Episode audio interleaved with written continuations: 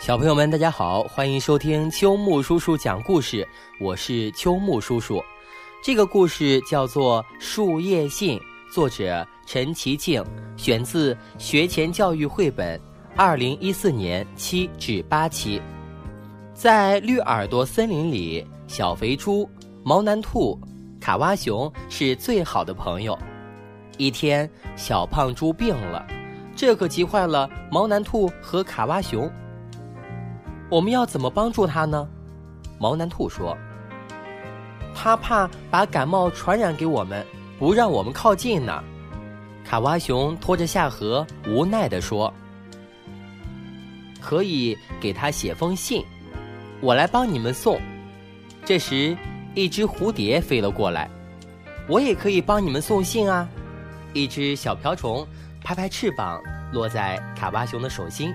“谢谢你们。”就这么办，卡哇熊咧嘴笑了。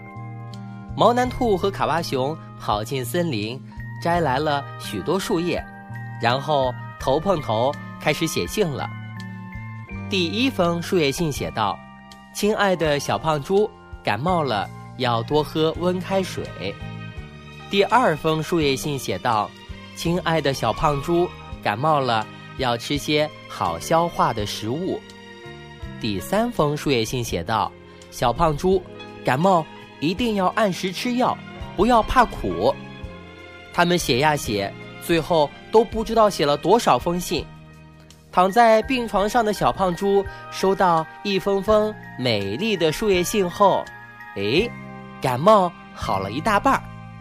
谢谢你们，我的朋友。他高兴地跑到窗前，大声地喊。